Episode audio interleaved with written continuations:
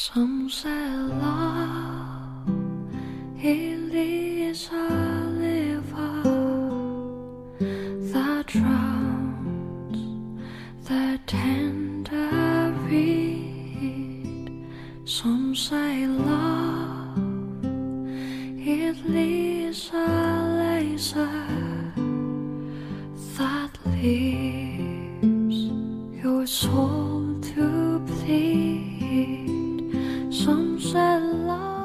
用声音记录生活，用故事温暖你我。欢迎来到荔枝 FM 幺八零零三六，我想对你说电台，我是你们的主播佳宇。今天我们继续一起来学习人生的智慧，别期望从他人那里得到太多。无论如何，我们不应该从他人那里。或者从自身之外期望太多，他人对我们所做的极为有限。显示自己的聪明智慧，其实就是在间接的指责别人的愚蠢和无能。一个人假如把自己精神方面的优势确凿无疑地显示出来，尤其是当着他人的面这样做。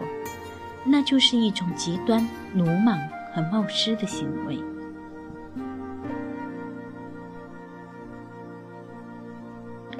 他人并不都是那些我们经过加深了解以后就会起得我们好感和赞许的人。相反，我们知道，除了一些很稀有和幸运的例子之外，我们碰到的除了是人性缺陷的标本以外，不会是别的东西。对别人所说的话，千万不要太过当真，不能对别人有太多的期待，无论在道德，亦或在思想上。对于别人的看法，应该锻炼出一副淡漠的、无动于衷的态度，因为这是培养值得称道的宽容的一个。最切实可行的一个手段，在与别人谈话时，我们不要试图矫正别人，尽管我们所说的话是出于善意，因为冒犯和得罪别人是很容易的，但要对此做出弥补，如果不是不可能的话，也是相当困难的。如果我们碰巧，听到别人说出的荒谬言论，并开始让我们生气，我们就要想象，这只是一部喜剧中的两个愚蠢的人之间的对话。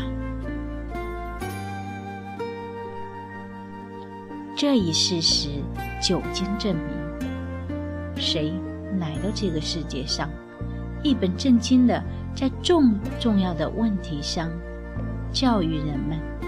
那么，如果他能够全身而退，这已经是万幸的了。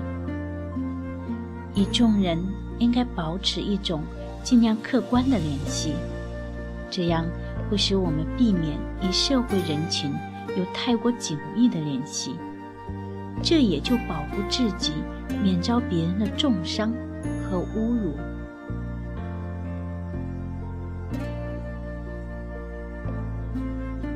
如果一个人以为通过显示自己的聪明和思想就能够博得社交人群的欢迎，那么他就的确是一个不谙世故的毛头小子。对绝大多数人来说，一个人表现出聪明和思想，只能激起人们对他的憎恨和反感，并且。这种憎恨和反感，因为这一原因而变得更加强烈。感觉这些情绪的人找不出理由抱怨引起这些情绪的原因，他们甚至要把这些原因也隐藏起来，不让自己知道。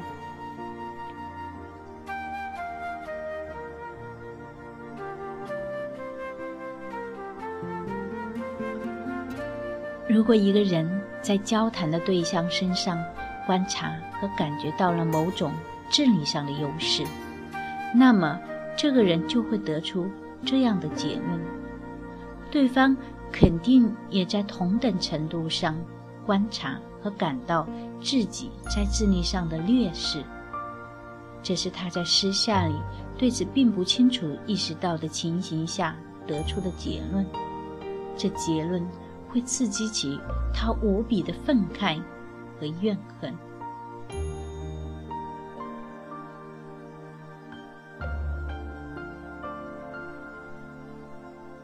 对别人表现出低劣的精神思想，确实是值得推荐的行为，因为正如温暖。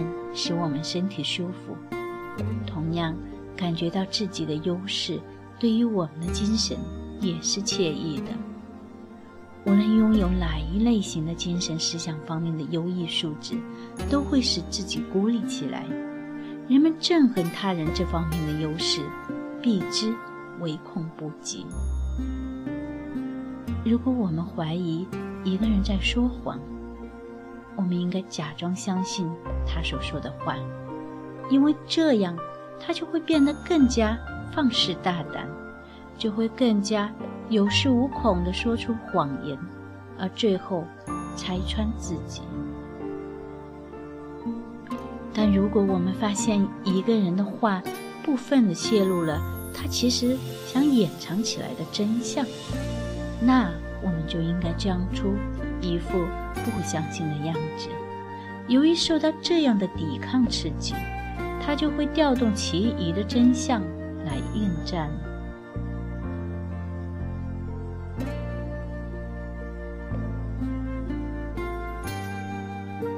我们必须把自己的个人私事视为秘密。凡是我们相熟的朋友无法亲眼看到的事情，我们都不要让他们知道。只是因为随着时间和形势的变化，他们对我们那些最无可挑剔的事情的了解，都会为我们带来不利。大致来说，我们更应该通过不曾说出口的话语，而不是经由说出口的话来显示我们的见解。选择前者是聪明的。而采用后者，则是虚荣心使然。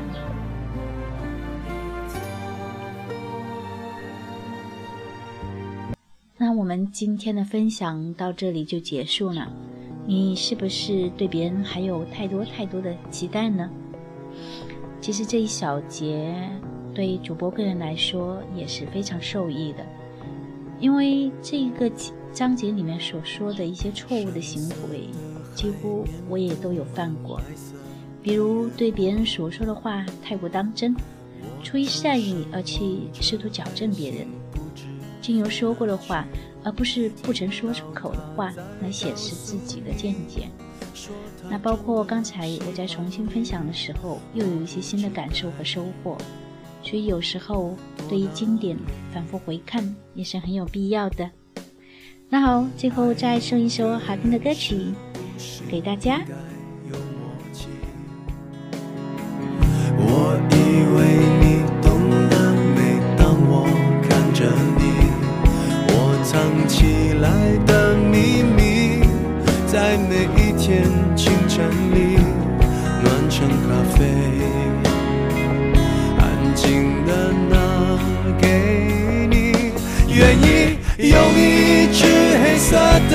铅笔画一出。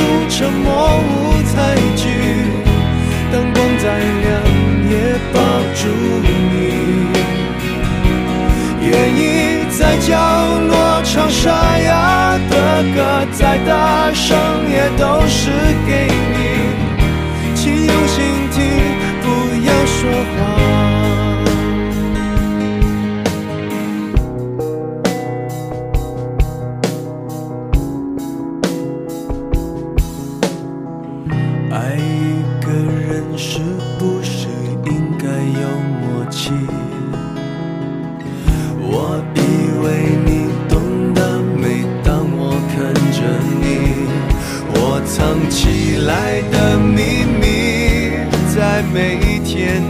整理暖成咖啡，安静的拿给你，愿意用一支黑色的铅笔画一出沉默舞台剧，灯光再亮也抱住你，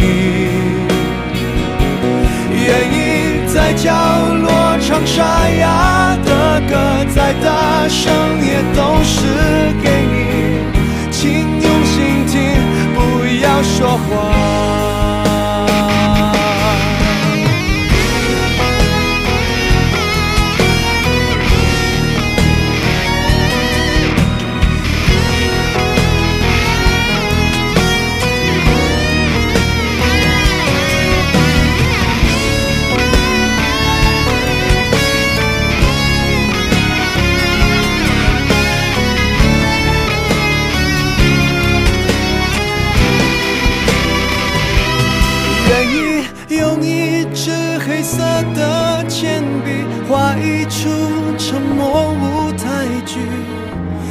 光再亮也抱住你。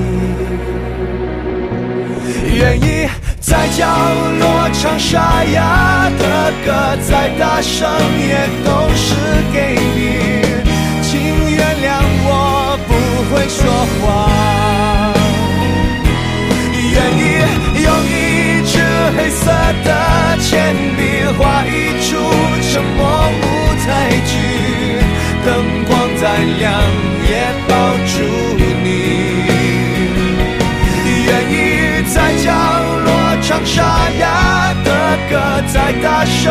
也都是给你爱，是用心吗？不要说谎。